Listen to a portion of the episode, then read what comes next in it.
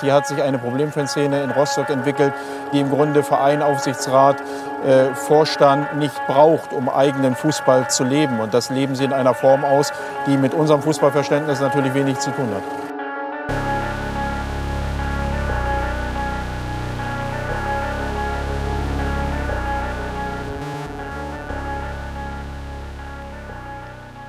Damit herzlich willkommen zurück hier bei Beyond the Ball. Herzlich willkommen bei der vierten Folge der dritten Staffel. Schön, dass ihr wieder dabei seid. Heute soll es mal wieder um den Fußball gehen. Ich weiß, diese Staffel hat irgendwie dieses Fußballtheorem an sich, dass wir uns um dieses Subjekt Fußball die ganze Zeit drehen müssen, aber wir kommen da tatsächlich auch nicht ganz von weg. Und natürlich bietet sich da am Anfang immer an zu sagen, naja Leute, ne, es gibt halt keinen größeren Sport. Die Entwicklung, die wir im Fußball sehen, die finden sich entweder drastischer oder etwas kleiner verborgen, eben auch in den anderen Sportarten. Und heute soll es um ein Thema gehen, was in den letzten anderthalb Jahren irgendwie gefühlt erst in die eine Richtung geschwappt ist, um dann aus der anderen Richtung komplett reinzuschlagen. Es soll um die Frage gehen, warum Fans am Anfang erst überhaupt gar nicht in den Stadien sein durften und wie wir die Entwicklung jetzt in den letzten Wochen in der Fußball-Bundesliga, nicht nur in der ersten, auch in der zweiten und dritten Liga zu bewerten haben. Aber fangen wir da auch einmal ganz von vorne an, denn wahrscheinlich werden sich alle gut daran erinnern können, nachdem die Corona-Pandemie auch in Deutschland angekommen ist, was so dem Begriff der Pandemie dann ehrlicherweise eben auch nahe kommt, dass es halt eben weltweit ist. Und nicht nur die Fußball-Bundesliga, sondern gefühlt das gesamte öffentliche Leben zum Stillstand kam und nicht nur das öffentliche, auch das private Leben extrem eingeschränkt wurde, hat man sich Ende April mit der DFL und dem Bundesgesundheitsministerium darauf verständigt, dass man mit diesem DFL-Hygieneplan und diesem Hygienekonzept weiter Fußball spielen darf und die Saison nicht abgebrochen werden musste, was damals ja für viele eine wirklich realistische Option war. Stattdessen ging die Saison weiter mit knapp zehn Wochen Pause und eine Sache fiel auf. Es waren keine Fans in den Stadien. Und auch das muss man ehrlicherweise sagen, ist gar nicht so verrückt, denn bei einer Pandemie, wo sich Leute eben nun mal anstecken, bietet es sich an, die Risiken zu minimieren. Und die Frage, die sich stellen muss, ist nicht, warum waren die Fans nicht im Stadion, sondern warum wurde Fußball weitergespielt? Und ich glaube, diese Frage können wir uns alle relativ schnell beantworten. Und doch ist es wichtig, das immer wieder neu zu betonen. Wenn wir über den Fußball und insbesondere über den Profifußball reden, dann haben wir eigentlich immer noch im Kopf, dass es irgendwie etwas ist, was so mit der Gesellschaft zu tun hat. Und der Fußball nimmt diese Rolle auch immer gern für sich ein, wenn wir darüber hören, dass er eine integrative Kraft ist, dass so Antirassismus und generell Antidiskriminierungsstrategien auch irgendwie immer was mit dem Fußball zu tun haben, wir immer wieder das Gefühl bekommen, nicht nur aus den Medien, sondern auch aus der sehr aggressiven Öffentlichkeitsarbeit der Fußballverbände, dass Fußball ja irgendwie etwas sehr Progressives an sich hat. Doch wenn wir ehrlich sind, und das hat die Corona-Pandemie am Anfang sehr eindeutig gezeigt, der Fußball hat sehr wenig mit Gemeinnützigkeit zu tun. Klar, der DFB mag von mir aus ein gemeinnütziger Verein sein, aber das ist eben die FIFA auch und das hält sie nicht davon ab, Milliarden Gewinne pro Jahr einzufahren und ich glaube, wir brauchen da auch keine Debatte mehr darüber führen. Die FIFA ist eine korrupte Organisation und ich würde behaupten, DFB und DFL sind nicht allzu weit davon entfernt. Aber dieses Thema etwas später. Der Fußball hat wenig mit Gemeinnützigkeit zu tun. Das ist, glaube ich, der Punkt, an dem wir direkt am Anfang so festhaken müssen, damit das nochmal klar wird und dass das auch dann am Ende dazu beiträgt, die Frage zu beantworten, warum waren die Fans erst komplett aus den Stadien weg und die Welle ging so in Richtung, wir wollen sie endlich wieder drinne haben, wo wir doch jetzt gefühlt eine Lage haben, wo fast überall 2G geht und sich Fanszenen, sowohl in Westach als in Ostdeutschland, irgendwie berufen fühlen zu sagen, wir wollen keine Minderheiten ausgrenzen. Das alles passiert in einer Struktur, die nicht neutral ist. Das ist ja immer wieder kehrendes Thema hier in diesem Podcast. Und wenn ich sage, dass der Fußball wenig mit Gemeinnützigkeit zu tun hat, dann müssen wir den Fußball wie andere Unternehmen, Unternehmensstrukturen auch begreifen der Fußball, den wir kennen und erleben, ist offensichtlich profitorientiert. Diese Profitorientierung, die der Fußball nun mal im Kapitalismus einnehmen muss, den äh, hat der Journalist Gabriel Kuhn mal einmal ganz schön in einem Satz zusammengefasst aus dem Buch Die Linke und der Sport, aus dem ich ja bereits in der letzten Folge äh, etwas vorgelesen habe. Und Gabriel Kuhn findet sich auch in dieser Folge wieder, wenn er sagt, Zitat, die moderne Sportindustrie unterscheidet sich nicht von anderen Wirtschaftszweigen und folgt einer neoliberalen Logik. Ja, wir sollten uns an diese Sprache gewöhnen, ganz ehrlich, denn sie macht das deutlich, was eben ist. Der Fußball ist eben nicht gemeinnützig. Er ist Teil der Unterhaltungsindustrie geworden und er zielt halt eben darauf ab, Gewinne zu erwirtschaften. Der Neoliberalismus, ja, das ist halt das Umwort, das wir gefühlt seit Jahren und Jahrzehnten erleben, aber er spiegelt halt eben auch eine spezifische politische Form des Kapitalismus wider, die darauf abzielt, dass wir uns weiter vereinzeln, dass es ganz schwierig ist, so etwas wie Gesellschaft wirklich noch zu erleben oder wie es Margaret Thatcher, eine der ersten Personen und PolitikerInnen, die die neoliberale Politik durchgesetzt hat, mal so schön beschrieben hat, There's no such thing as society. Da ist nicht sowas wie Gesellschaft. Da gibt es halt nur einzelne Individuen und in dieser Struktur muss auch der Fußball funktionieren. Wenn der Fußball also, auch wenn er, um Leute anzusprechen, immer wieder so tut, als wäre er gemeinnützig und dieses, diese Simulation von Teilhabe suggeriert, dann sollte man sich doch fragen, was da eigentlich am Kern liegt. Und dieser Kern ist offensichtlich ein profitorientierter Kern, der damals dazu geführt hat, dass Fans eben ausgeschlossen wurden, weil Fans tragen eben auch nicht mehr wirtschaftlich so dazu bei. Der DFL Wirtschaftsreport ist dabei tatsächlich auch immer eine sehr gute Quelle, um das zu überprüfen. Und der DFL Wirtschaftsreport der letzten Jahre zeigt eindeutig auf, dass die Fans, die im Stadion sind, also die das eigentliche Produkt Fußball ausmachen, nur mehr ein Viertel der Gesamteinnahmen ausmachen. Und da kann man sich denken, auf ein Viertel der Gesamteinnahmen lässt sich verzichten, wenn man die anderen drei Viertel bekommt. Und genau deshalb sind wir in dieser Situation gelandet, die wir dann Mitte 2020 hatten, dass nämlich der Fußball weitergeführt wurde, aber eben bloß in Geisterstadien.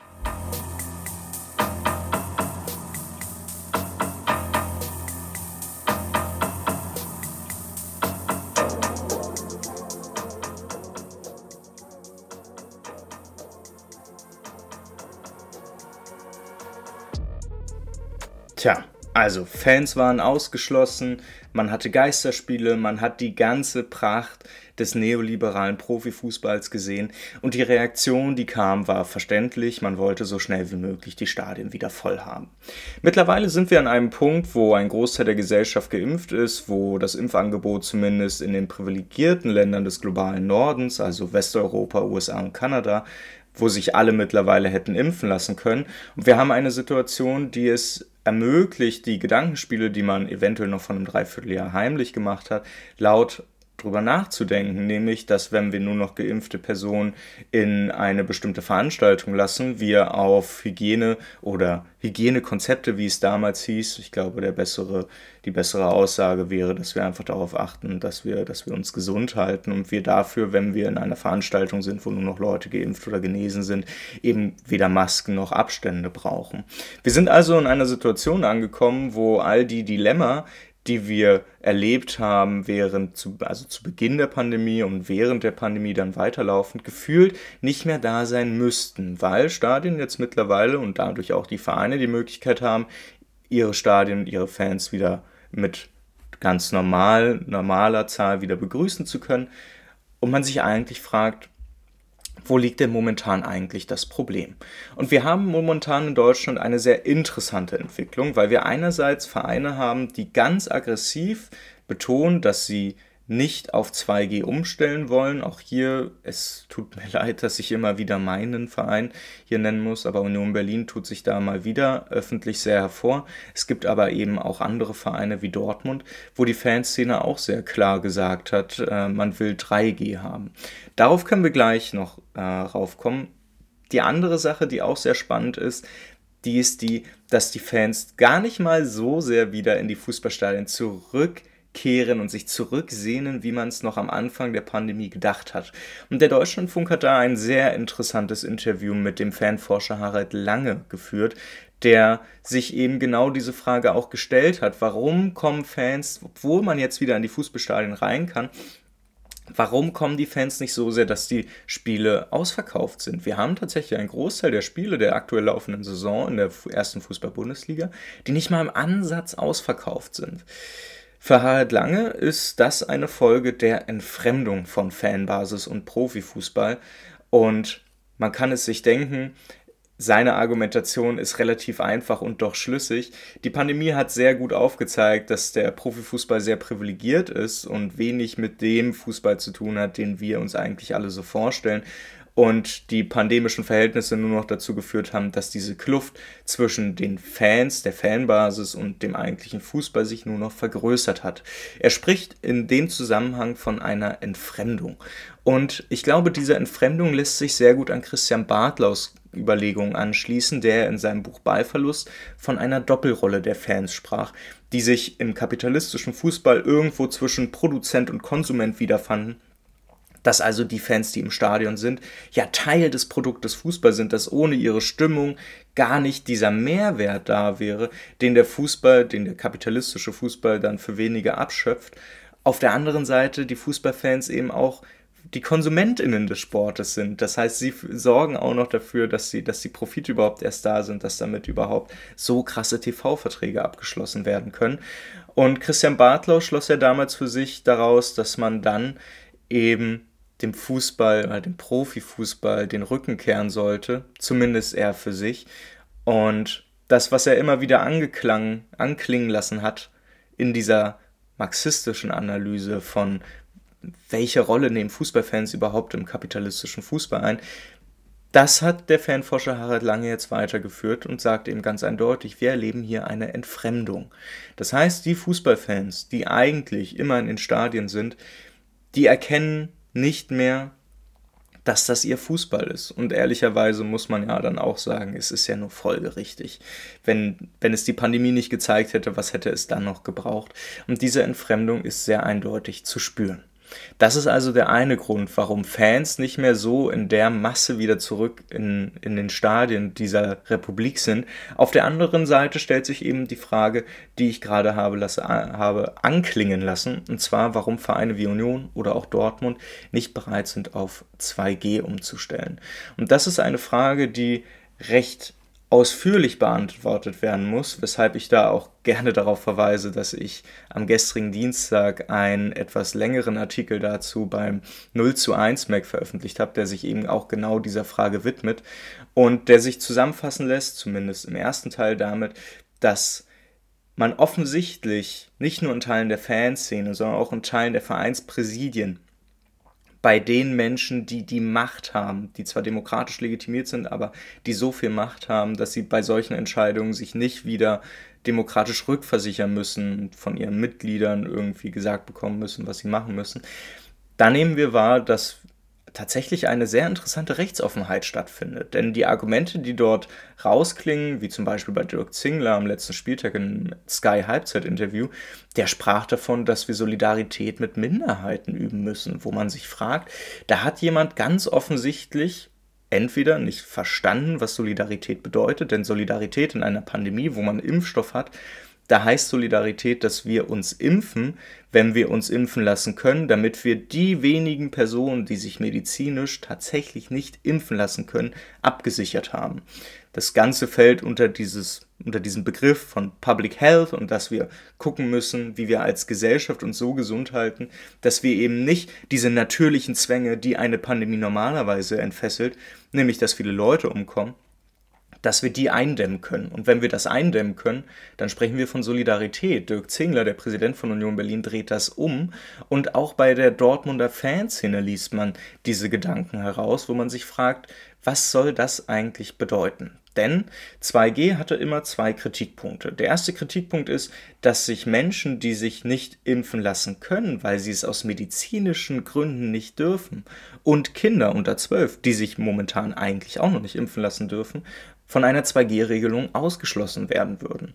Das Interessante ist, dass nehmen wir, bleiben wir beim Beispiel Berlin, der Berliner Senat, also die Berliner Landesregierung, bereits am 5. Oktober eine Präzisierung der 2G-Regelung rausgegeben hat, die genau diese beiden Dinge absichert, indem Kinder unter 12 mit einem aktuellen Test, tagesaktuellen Test rein dürfen und das eben auch für Menschen gilt, die sich nicht impfen lassen können.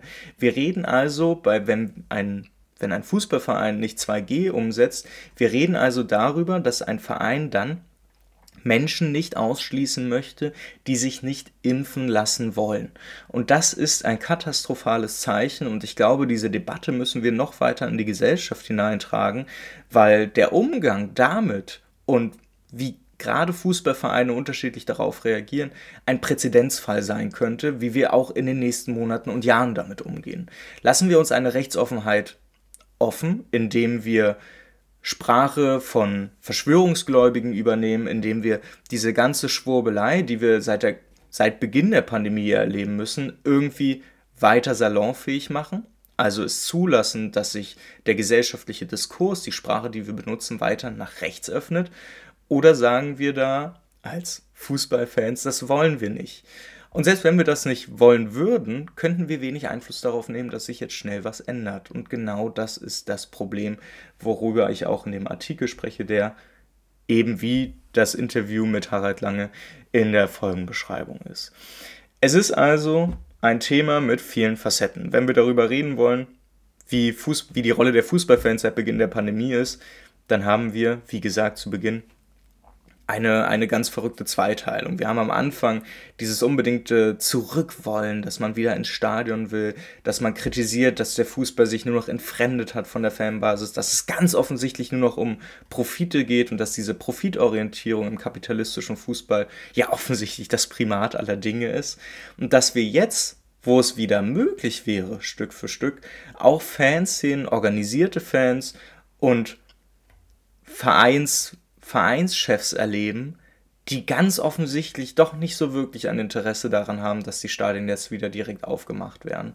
Und es gilt hinzuschauen, was die Schein- und die inhaltlichen Argumente sind, warum man das nicht macht und wie das mit der Rolle der Fußballfans beispielsweise in Einklang geht. Wenn man also, wie bei Union, gewillt ist, als Präsidium jedes zweite Wochenende bei einem Heimspiel nur 50% auszulassen, indem man also über 11.000 Menschen aktiv ausgrenzt aus den Vereinen, um zu sagen, wir müssen Solidarität üben mit Leuten, die sich nicht impfen lassen wollen. Was, was steht da eigentlich für ein Verständnis dahinter, wie Fußballfans funktionieren sollen? Was ist der Gedanke dahinter? Diese Gedanken, die auch das Unioner Präsidium oder auch die Dortmunder Fanszene haben, die kommen nicht von ungefähr, sondern die haben eben auch gesellschaftliche Rückläufe. Und wir müssen uns da dem bewusst werden, dass ein Dirk Zingler oder dass die Dortmunder Fans dann nicht einfach nur in ihrem Fußballkosmos existieren, sondern dass sie eben auch Erfahrungen und politische Werte aus ihrem gesellschaftlichen Leben in die Vereinsdemokratie und in den Profifußball einbringen. Und ob das so unwidersprochen sein sollte, das lässt sich doch in Frage stellen. Und das soll es auch für diese Woche wieder gewesen sein. Ich freue mich sehr, wenn ihr nächste Woche wieder mit dabei seid. Dann ist ja auch schon die fünfte Folge am Start. Nächste Woche soll es darum gehen, warum Gehaltsobergrenzen im europäischen Fußball nicht mal ansatzweise so sinnvoll sind, wie das momentan viele gerne erzählen. Wir hören es ja öfter, dass der kapitalistische Fußball, der sich in Europa ausgebreitet hat, ja komplett entfesselt ist, aber wir brauchen nur Gehaltsobergrenzen und ein paar andere Werkzeuge und alles läuft wieder gut. Warum das eine Fehleinschätzung ist, darüber rede ich nächste Woche mit euch. Bis dahin hoffe ich und freue ich mich, wenn ihr dranbleibt, den Podcast empfehlt. Folgt dem Podcast wie immer gerne auf Twitter unter @modernersport empfehlt den Podcast gerne weiter.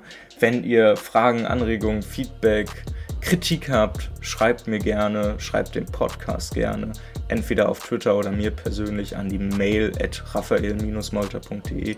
Ich freue mich auf eure Rückmeldungen und dann hören wir uns nächste Woche wieder. Bis dahin, bleibt gesund, ciao.